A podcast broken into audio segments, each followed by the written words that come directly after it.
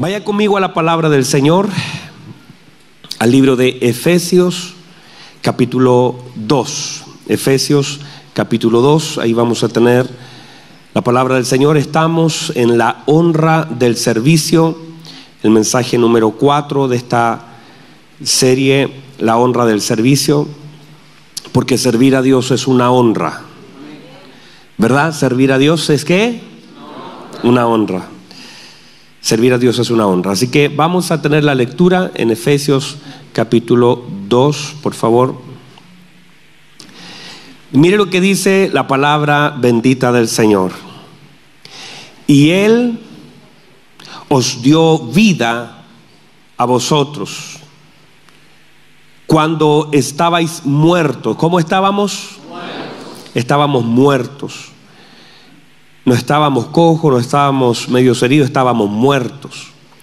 En vuestros delitos y pecados, ahí estábamos muertos, en delitos y pecados, en los cuales anduvisteis en otro tiempo, siguiendo la corriente de este mundo, conforme al príncipe de la potestad del aire, el espíritu que ahora opera en los hijos de desobediencia.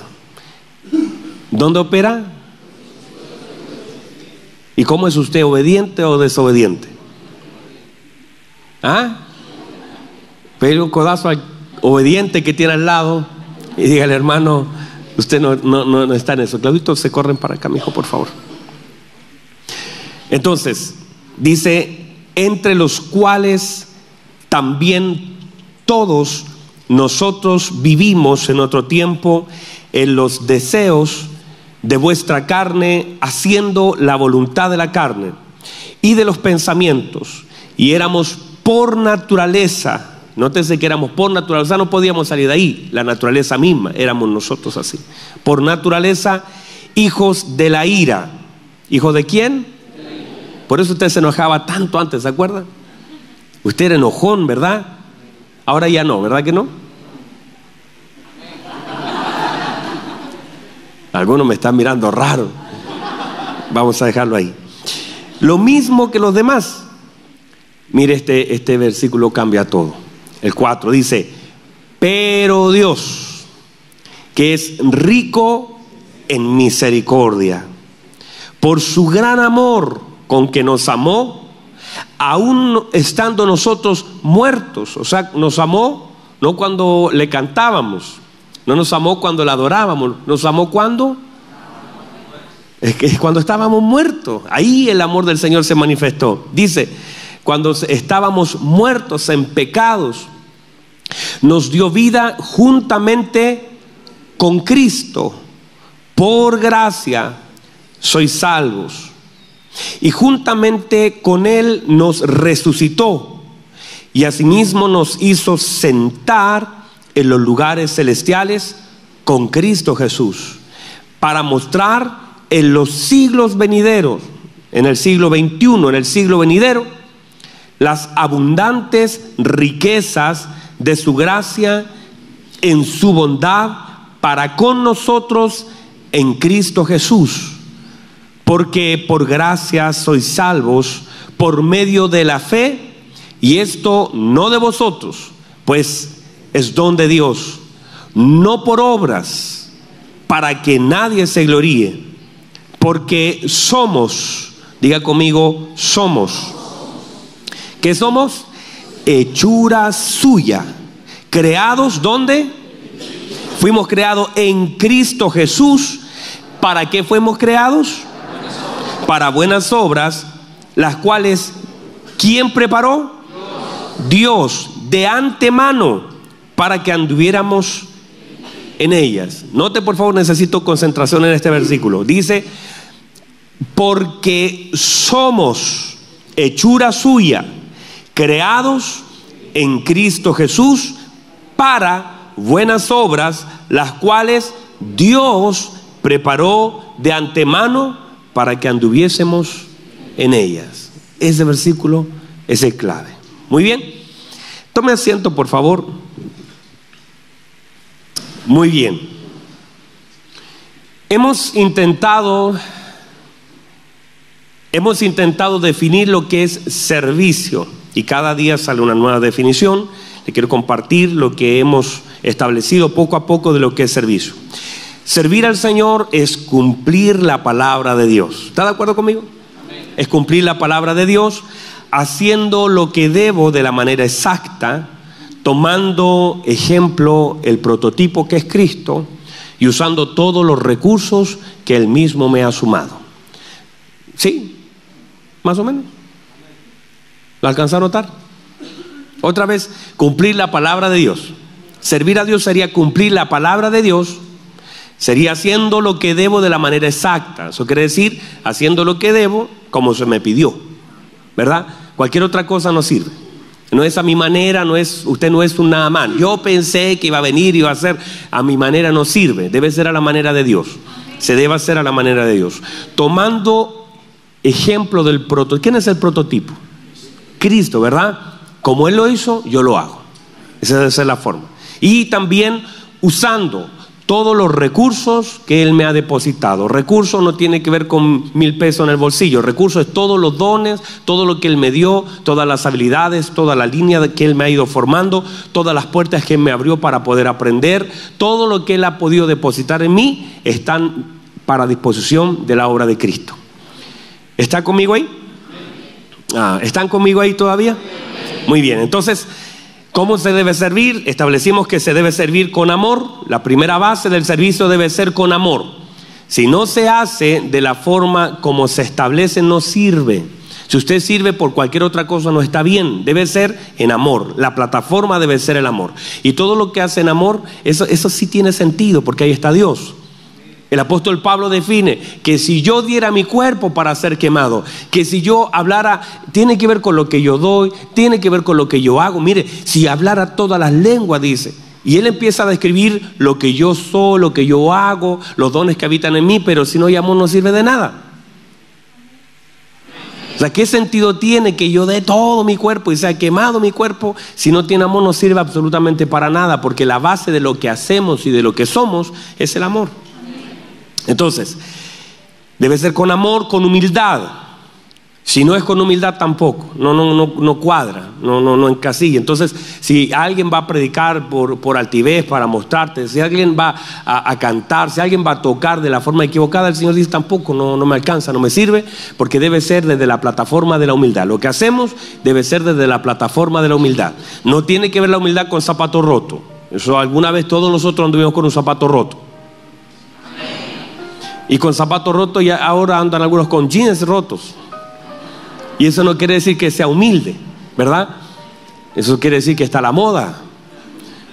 Pero es, no es el zapato roto el que define tu humildad, es tu corazón. Por eso el Señor dijo, sed manso y humilde de corazón. Porque puedo tener un zapato roto y un corazón orgulloso. Puedo tener una camisa rota y el corazón altivo. ¿Verdad que sí? De hecho, yo he conversado con personas de ambos, de, la calle, que de verdad tienen un corazón muy humilde, producto de todo lo que han vivido, pero otros, hermanos. Yo salía a repartir café por la noche durante muchos años, lo hice, y cuando salía, habían viejitos que eran orgullosos, hermano. Y en la calle, decía, yo no necesito nada, decían, y me retaban, me decían, tiraba el café. Era como, como aún así estando en ciertas condiciones, recuerda aquel ladrón al lado del Señor, sálvate a ti y sálvanos a nosotros también. Ni siquiera tenía la capacidad, el otro le dijo, Señor, ¿cómo, cómo vas a hablarle así? Nosotros estamos pagando lo que nuestros hechos eh, eh, hemos, lo que hemos hecho. Pero él nada malo ha, ha, hecho, Señor, por favor, acuérdate de mí cuando esa es humildad. Pero hay otros que aún en la cruz con todo lo sufriendo que están todavía son orgullosos. Y uno piensa y uno se pregunta, y pégale el primer codacito a su hermano, eh, ¿qué tiene que pasar? Porque hay gente que ya no puede llegar más abajo, ya no puede estar más arruinada, ya no puede tener matrimonios más, más destruidos, y aún así todavía no son capaces de pedir un consejo, de preguntar, de pedir ayuda, de por último pedirle al Señor con humildad, Señor, mira cómo están, no son capaces, parece que no lo están viendo. Hay personas que han llegado, parece que al límite y creen que van a seguir cayendo, ya no pueden caer más, Personas que están tan mal, pero no pueden reconocerlo. No son capaces de ver lo mal que están. ¿Conoce gente así? Muy bien. Entonces, debe ser con humildad, debe ser con entendimiento. Debemos saber lo que hacemos, por qué lo hacemos, para quién lo hacemos. Debe ser con alegría. Si vamos a servir, debe ser con alegría, porque qué bendición más grande servir a Dios. Yo no voy a reclamar por servir a Dios. Ay, me toca a turno. Ay, me toca. Hay que predicarle a alguien. Ay, otra vez a la iglesia. Otro culto. Si alguien está pensando y no, y no lo hace con alegría, eh, eh, el, el, el reunirnos, y no solamente un culto, sino que servir a Dios ya lo hemos establecido en todas sus áreas. Porque uno, eh, es más, afuera es donde más tiempo pasamos. Aquí cualquiera puede servir, aquí cualquiera puede parecer, pero el problema es allá afuera. Ahí es donde se nos necesita y ese servicio debe ser con alegría. Usted no puede servir con vergüenza al Señor. Usted no puede, no puede ponerse rojo para pedir la bendición por los alimentos en un restaurante. Bendice tu alimento, Señor. Rapidito, no me vayan a pillar. No, no puede usted tener vergüenza para orar. No puede usted tener vergüenza, usted tiene que hacerlo con alegría. Qué bendición, hermano, que tenga un plato delante de usted y que pueda estar en un restaurante o donde sea en su trabajo y usted pueda dar testimonio y dar, Señor, bendigo, Señor, estos, estos alimentos, los santifico. Gracias, Señor, por la provisión. Y siempre termine y que no nos hagan engordar. Eso no le puede faltar en su bendición. Y que no me haga engordar, Señor. Entonces uno tiene que con alegría servir al Señor y usar todas las formas posibles para hacerlo. Entonces, con alegría.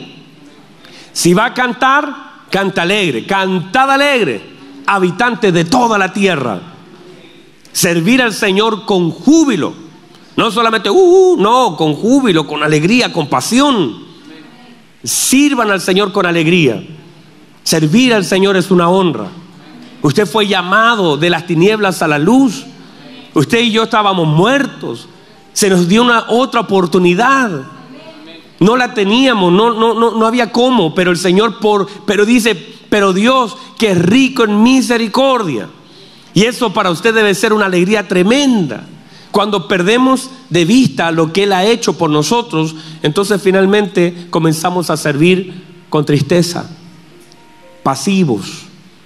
Y, se nota la... Mire, yo no, yo no entiendo, hermano. Yo, yo, claro, a veces uno cuando predica, cuando sirve al Señor, de pronto uno se emociona, llora, o hay cosas que deben ser tratadas de otra forma, pero debe ser con alegría. Usted no puede estar acá con una cara triste. Usted no puede estar con una... Usted no puede estarme con los brazos cruzados sirviendo al Señor.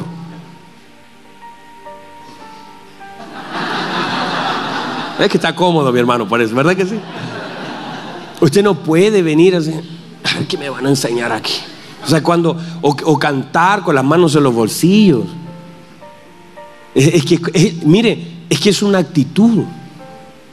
Es, es, que puede estar en el lugar correcto, podemos estar entonando las canciones correctas, podemos estar con la música, pero si usted no tiene la actitud correcta, si usted no tiene el corazón para adorar, entonces está en un buen lugar, está, pero, pero se nota cuando alguien no quiere estar. Está, pero no está. ¿Cómo va a adorar de esa forma? Adorar con las manos, adorar en, en, adoración debería. Si usted conoce al Señor, el pueblo que conoce a su Dios se esforzará. El pueblo que conoce al Señor adora de verdad, porque usted no puede, no. Mire, yo estaba allá, estábamos con Simoncito y ustedes estaban, no hay nadie como. Yo decía, wow, y nos pegaba con Simón ahí arriba. Estábamos para bajar y nos pegaba y decía, wow, qué hermoso lo que está pasando ahí abajo, qué hermoso. Porque tú no puedes ser indiferente a la presencia de Dios. Y, y cuando están escuchando, escuchas tú que están hablando de, aquel que amas. ¡Eh! Santo, están cantándole a mi Señor. Qué hermosa alabanza.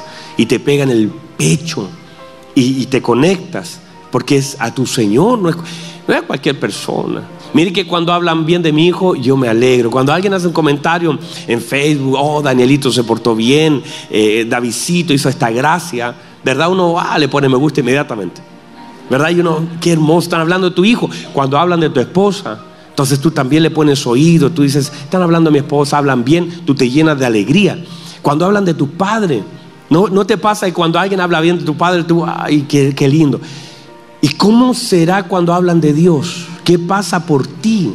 Cuando ves a alguien que está con las manos levantadas, y yo he pasado por aquí cuando, cuando voy a tomar la palabra y he visto gente de rodillas, cuando, antes de tomar y eso mismo me quebranta, porque yo, qué, qué hermoso, cómo adoran al Señor, cómo adoran al Padre, y sobre todo uno conociendo la realidad de tanta gente, cómo a pesar de lo que están viviendo, están adorando.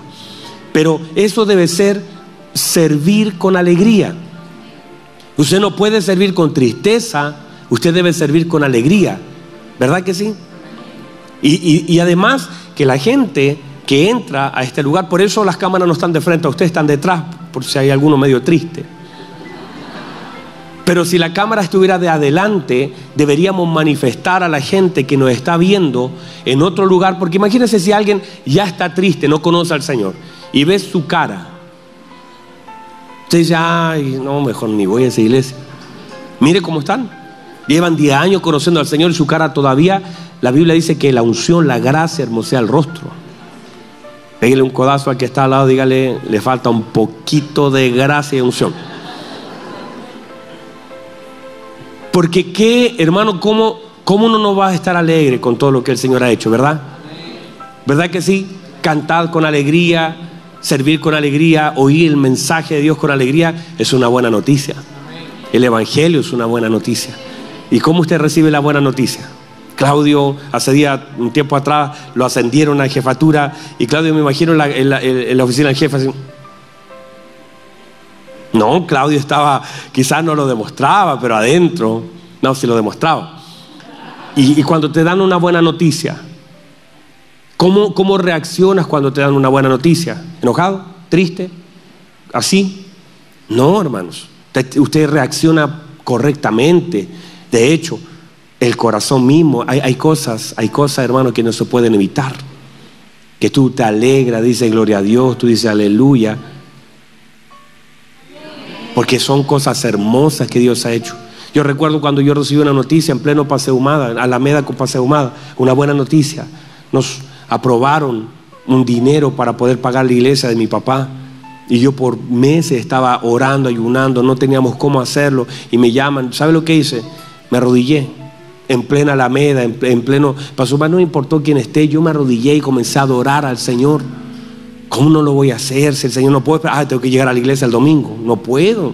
Era algo tan importante cuando nace un hijo, cuando, cuando te avisan el cáncer fue vencido, el, Dios abrió la puerta y tú, ¿qué haces frente a eso? No te queda otra que servir al Señor, pero eso debe estar constante. Tu servicio debe mantener en conciencia lo que Dios ha hecho. Debes mantener en conciencia lo que Dios ha hecho por ti. Si tú mantienes la cruz delante de tus ojos, entonces inmediatamente eso mismo hará, inmediatamente eso mismo hará que sirvas al Señor con alegría. ¿Está conmigo? Muy bien, entonces se debe servir al Señor con alegría, con esperanza, con pasión, con pasión. No puede ser aguado para servir al Señor. No puede ser mediocre para servir al Señor. Si lo va a hacer, hágalo bien. Si va a abrazar, abrace fuerte. Si va a cantar, que se escuche. Si va a orar, que sea ferviente. Elías, la Biblia dice que era un profeta sujeto a pasiones, pero oró fervientemente. No podemos tener oraciones así como a medias quedándonos dormidos. Debe ser ferviente y con pasión. Eso no quiere solamente decir que vamos a gritar pero tiene que haber pasión en lo que yo hago. Si voy a hacer algo que tenga pasión. Entonces, debe ser un servicio con responsabilidad y con todo lo que el Señor ha hecho en mí, conscientemente de todo lo que he recibido de parte de Dios. Entonces, importante esto, que en medio de nuestro servicio, la fidelidad. Uno de los elementos más importantes de nuestro servicio es la fidelidad. Dígame en a Dios es la fidelidad del Señor a través del apóstol Pablo. Le dice a su hijo de Timoteo, busca a hombres fieles e idóneos, pero pone como primera característica importante de los hombres que se deben buscar que sean fieles. Hay mucha gente idónea, capaz, pero poco fiel. Hay gente que tiene dones, pero a veces esos dones no están bajo el carácter de la fidelidad. Entonces usted ve gente que hace, comienza pero suelta. Y con dones preciosos, pero le falta carácter. Le falta fidelidad. Por eso el apóstol primero define, busca hombres fieles. Una vez que tengas a ese hombre fiel, ahora también que sea idóneo. Si no lo es, lo vamos a preparar. Nadie nace sabiendo. ¿Verdad que, ¿Verdad que sí? Tenemos que prepararnos. Pero la fidelidad es clave. Así como la madurez se vuelve más importante que la autoridad. Mucha gente que opera en autoridad, pero le falta madurez. La escritura nosotros vemos hombres en el libro de los reyes, reyes que asumieron autoridad a los 5 años, a los 6 años, a los 11 años. Tenían autoridad pero no tenían madurez. Vea la historia de ellos. Muchos de ellos fracasaron porque aunque tenían autoridad no tenían madurez. ¿Qué va a ser un niño de 11 años? Y mucha gente tiene autoridad opuesta sobre autoridad, le falta madurez. Mira a Venezuela. Personas que están en autoridad pero le falta madurez. Pero eso es importante en nuestra vida, tanto como la autoridad, también la madurez. Entonces, el carácter es clave en este servicio, porque mi carácter puede terminar destruyendo más de lo que mi servicio está edificando. O sea, yo puedo servir, pero si mi carácter no está siendo procesado, no ha sido procesado, entonces mi carácter puede destruir más de lo que mi servicio está aportando.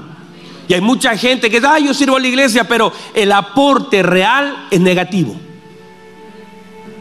Si usted es un hijo de Dios, pero esa palabra hijo de Dios no está reflejada por un carácter gobernado por el Espíritu Santo, manifestado en fruto, aunque usted diga que es un hijo de Dios, su servicio a Dios fuera y dentro de la congregación puede terminar dañando más O sea, el hecho es que usted como un hijo de Dios debe servir a Dios. Pero a veces nuestro servicio a Dios, de la forma en cómo servimos, porque si uno asume que servir a Dios es simplemente ponerse una corbata y ponerse en una puerta o ponerse detrás de una cámara, usted desde el momento que fue llamado al Evangelio de nuestro Señor Jesucristo, usted comienza a servir. Usted comienza porque fue llamado a servir. Usted fue llamado a servir.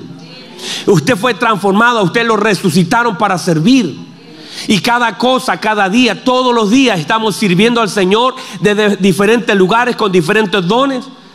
Estamos sirviendo a Dios, pero a veces nuestro servicio está siendo dañado por la falta de carácter de Cristo en nosotros. Y a veces la falta de carácter daña más que nuestro servicio. Por eso usted va a notar que la gente en el trabajo donde usted está va a decir, ah, no, si yo conozco a, un cristiano, pero ese hombre. Ah, no, yo tengo un tío, yo tengo un vecino. Dígame amén. Este lado no conoce a nadie. ¿Usted conoce a alguien así? Alguien que va a la iglesia, se bautizó, pero el carácter está dañando más que su servicio. Y servicio no es solamente esos que están en la puerta, esos que están detrás de las cámaras, esos que tocan, que también. No, servicio del momento que yo llegué a Cristo, fui llamado a servir. A mí no me llamaron para, para, para estar sentado. Mire, Adán cuando fue creado, no fue creado como un adorno del Edén. Adán fue creado para servir a Dios. Y el Señor le dijo, Adán, note por favor, el Señor le pone a Adán y le dice, cuida el huerto. Y le dice, produce, lábralo. Fue puesto en el huerto para que sirva. Fue creado para servir.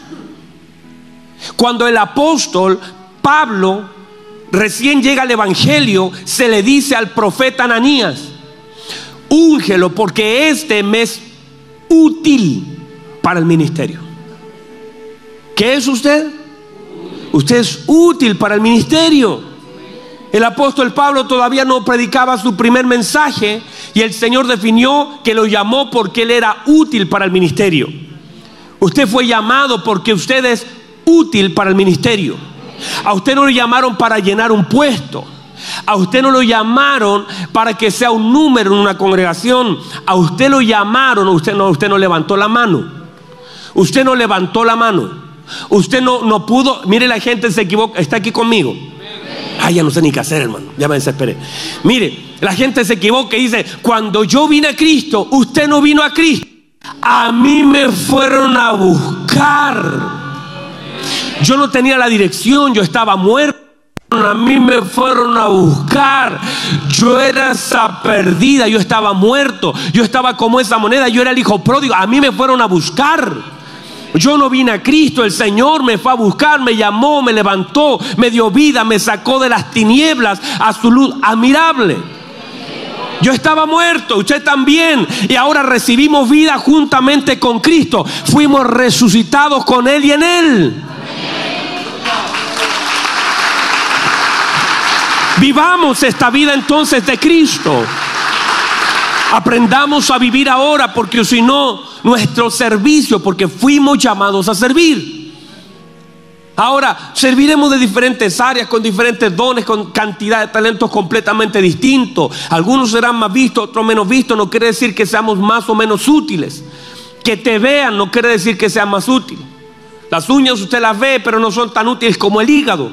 Usted puede vivir sin uñas, pero quizás no pueda vivir sin páncreas, sin hígado, sin pulmones. Porque no quiere decir que lo más visible es más útil. Y a veces estamos peleando por ser uñas, por ser pelo. Hay muchos que pueden vivir sin pelo.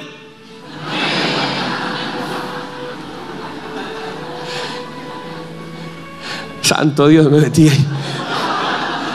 Pero usted no puede vivir sin corazón.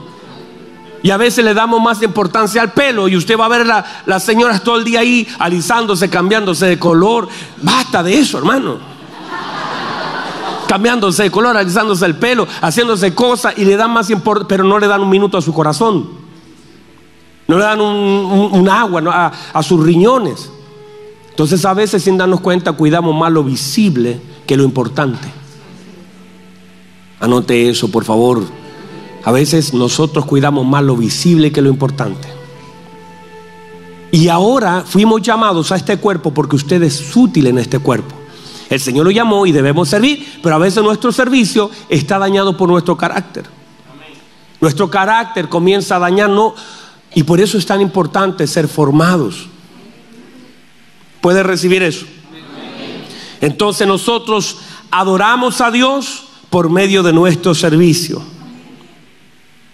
Y hemos establecido que nuestro servicio debe conectar a la gente con Cristo y no hacia nosotros. No podemos hacer dependientes a la gente de nosotros.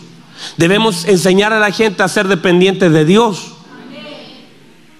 Y que nuestro servicio sea un modelo de cómo debe ser. Porque yo no puedo pretender conectar a la gente con Dios si yo estoy desconectado de Cristo. Y a veces sin darnos cuenta, en nuestra vida nos vamos desconectando. Le predicamos a la gente de Dios, pero en realidad nosotros estamos desconectados de Cristo. Y a veces cumplimos labores desconectados. Porque alguien podría tocar, alguien podría cantar, alguien podría predicar, alguien podría pastorear completamente desconectado de Cristo. Entonces a veces queremos que la gente se conecte con Cristo cuando yo mismo ya estoy desconectado de Él. Usted, usted no puede confundir eso, no puede confundir actividad con intimidad, lo establecimos. No podemos porque usted ve a alguien sirviendo, no quiere decir que esté conectado. Y, y, que usted esté y pida la bendición por los alimentos está bien, pero allí tiene que estar conectado con Cristo. No tiene sentido hacer cosas por hacerlas. Debemos examinar el cablecito, cómo está. Si está pasando corriente todavía, si al cantar todavía, ay, porque hermano, hay gente, yo, ay, a mí me dan a veces tiritoncitos. Y yo digo, si la presencia de Dios estaba en el monte Sinaí y aquel monte temblaba, yo digo, yo soy un pedazo de tierra, ¿cómo no voy a temblar? Cuando la presencia de Dios está, usted no puede decir, mire mi hermano, aquí está la presencia de Dios y su cuerpo no reaccionar. Algo pasa aquí en su corazón, en sus manos comienzan a sudar, sus ojos comienzan a llorar, su corazón comienza a palpitar más fuerte porque se sabe cuando está la presencia de Dios. Hay cuando el otro día una niña me dijo, ay pastor, cuando lo veo, hay como maripositas, aquí, aquí hay maripositas, me decía, claro, y eso, ¿y qué pasa con Dios? ¿Dónde está la mariposa? ¿Dónde está? Algo se debe mover.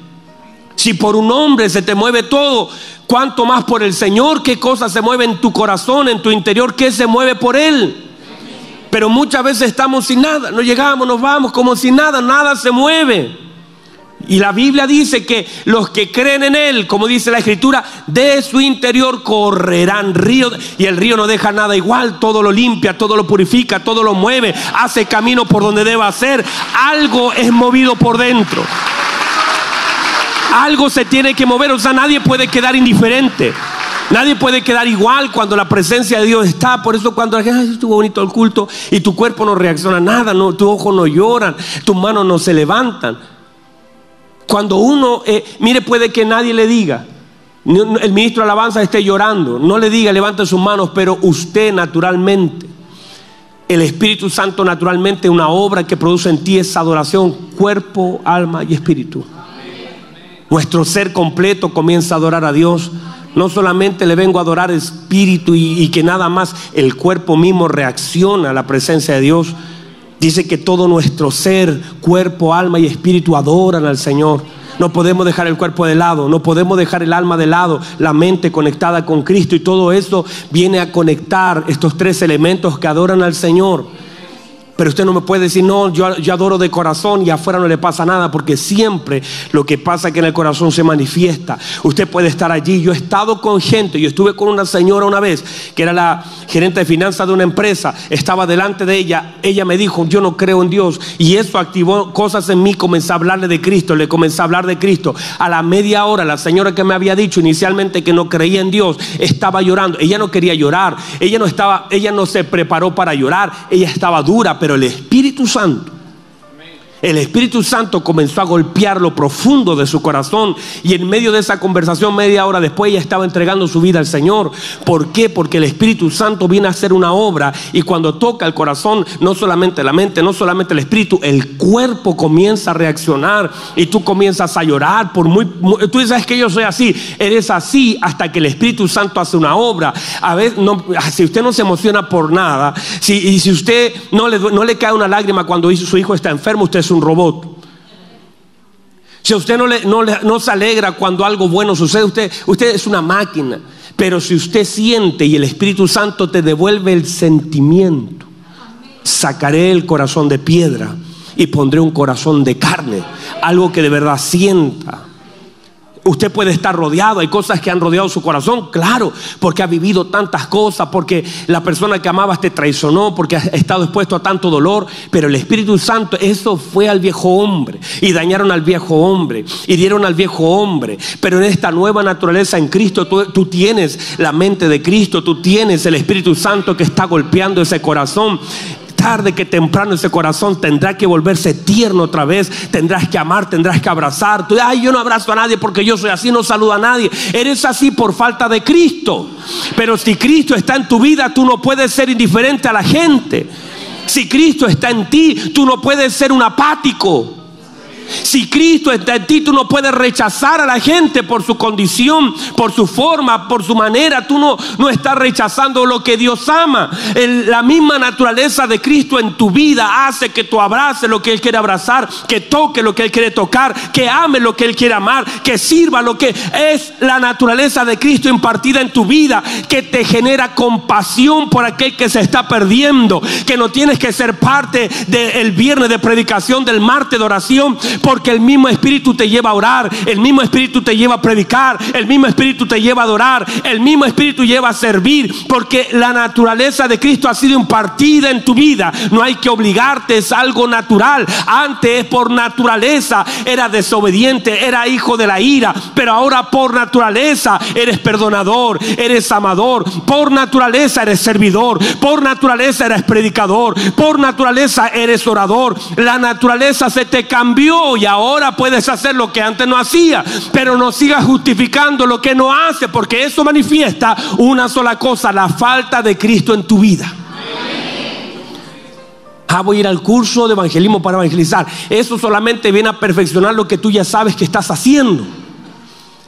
Si tienes que ingresar a un curso para hacer algo, está equivocado el modelo. Voy a ir al curso de cómo ser padre si no, no puedo. No, tú lo eres porque ya por naturaleza. Ah, voy a ir al curso para ser hijo. Nadie hace un curso para ser hijo, es tu naturaleza.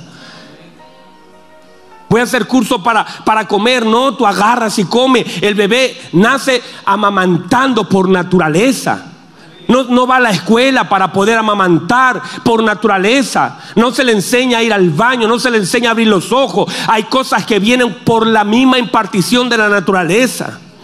Entonces hay gente que está justificando, ay, que yo soy así. Es así por la falta de Cristo. Porque si Cristo estuviera manifestado en tu vida y le permitieras abrir tu corazón y le dijeras, Señor, esta área está mal en mí, si tú identifiques, dice, yo no sé por qué me cuesta amar, hay gente que dice, no, es que yo no soy de muchos abrazos. Mire, cuando Cristo llega a tu vida, te vuelves un abrazón, quieres abrazar a la gente, quieres ayudar al que está caído, le, le hablas a aquel que necesita del Señor, porque la naturaleza de Cristo hace eso. Amas lo que Dios ama.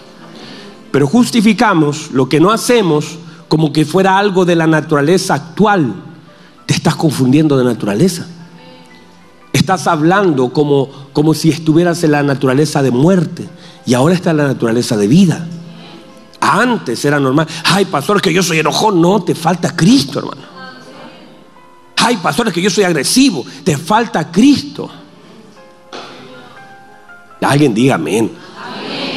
No, no, es que yo, pastor, es que mi papá era así. No, es que mi mamá era gruñona. Es que mi, mi mamá era, era, era rebelde. No, hermano, justifiques tu vieja naturaleza. Lo que está manifestando es la falta de Cristo en la nueva. Y a la medida que te acerques a Él, la Biblia dice, seremos como Él. Entonces ahora estamos en esta nueva naturaleza y por naturaleza, se me acabó el tiempo, pero puedes recibir eso. Por naturaleza, ahora fuimos llamados. Fuimos ya no podíamos venir solitos, por eso se nos llamó. No podíamos resucitar solitos, por eso se nos resucitó. Nosotros estábamos muertos en delito y en pecado. Y ahí, y ahí ocultos en las tinieblas, y el Señor resplandeció. La luz de Cristo resplandeció. Nos rescató, nos perdonó, nos lavó, nos liberó, nos regeneró, nos dio vida juntamente con Cristo. Nos sentó en lugares celestiales. No, no se trata a esta altura del partido, no es que donde yo voy Cristo, no, donde Él está yo estoy.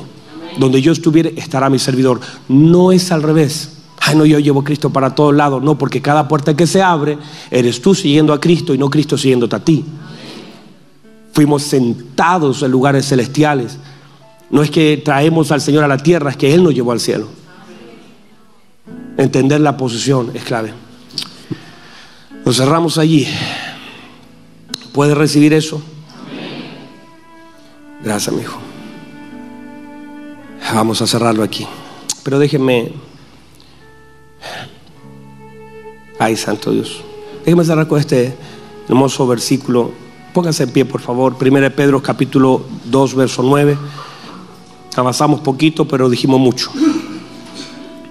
Ay, qué bueno que me quedó todo el mensaje para el segundo servicio, hermano.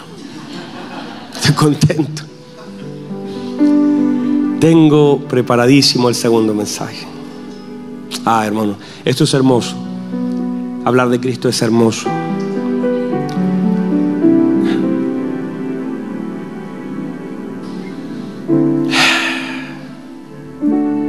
Ahora en Cristo, reciba esto por favor. Ahora en Cristo se nos ha manifestado por medio de la gracia y la obra del Espíritu Santo quiénes somos y qué debemos hacer por la propia naturaleza impartida.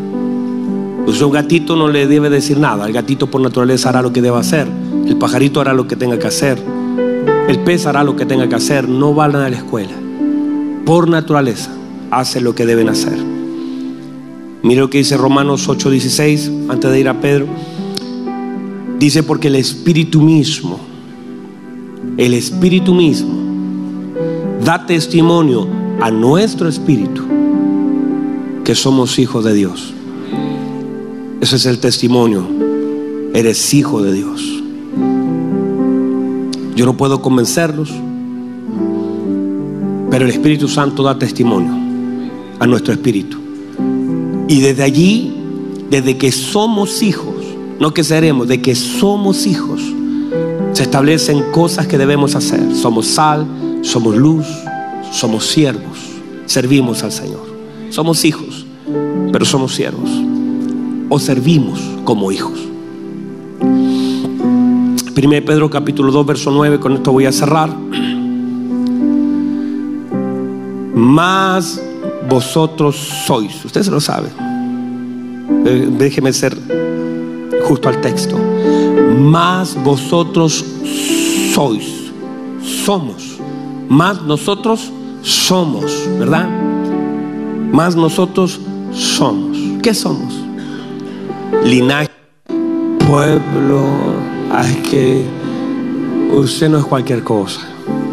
Si hago, si leo la, la, Biblia 20 veces, si hago 20 obras, eso es consecuencia de lo que usted es. No es para ser, usted ya es. Y usted es nación santa, linaje escogido, pueblo querido. Ahí está, mire.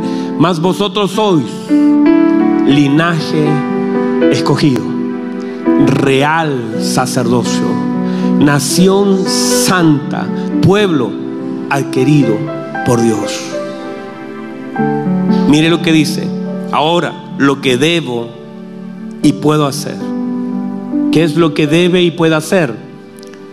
Para que anunciéis las virtudes de aquel que nos llamó. Usted no vino, a usted lo llamaron. De las tinieblas a su luz admirable. Se define quién es usted y se define lo que tiene que hacer. Usted es un pueblo de Dios. Usted es linaje escogido. Usted es real sacerdocio reyes, sacerdotes, real sacerdocio, nación.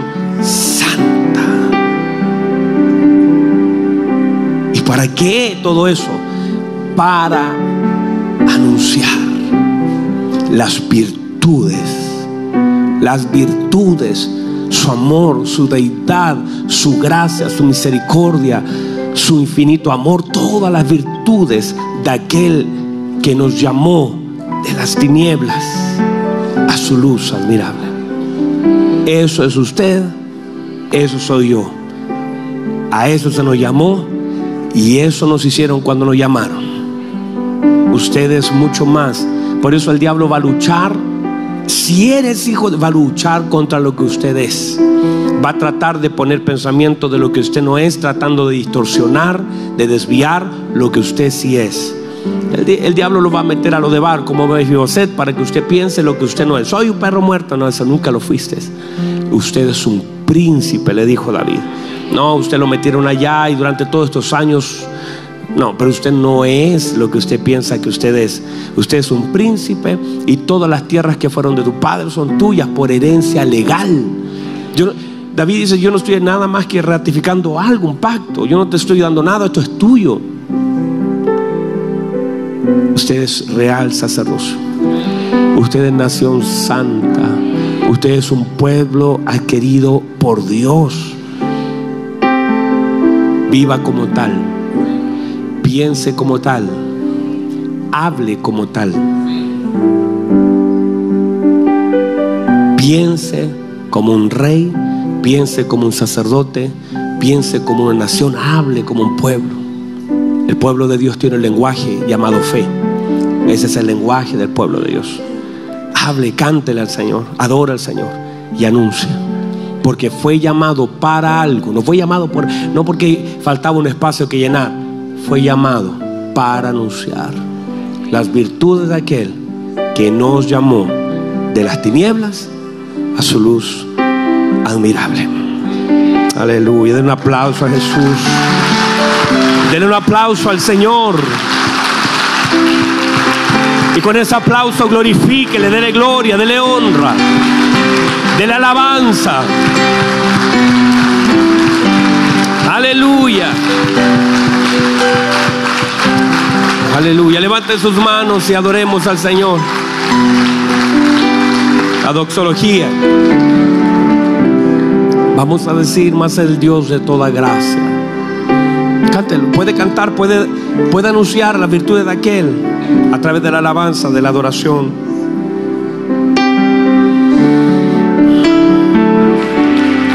Cuando usted dice amén, usted el amén no es un solamente sí. El amén contiene todo lo que fue, lo que él y lo que será. Usted dice amén en un, tiempo eterno.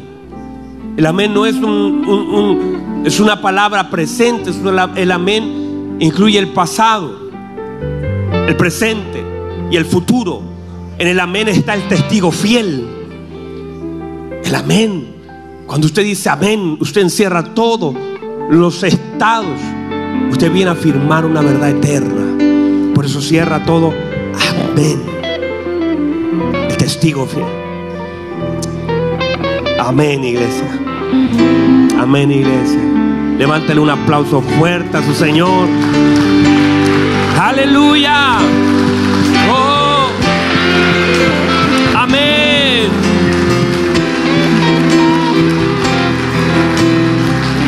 Gracias, Jesús.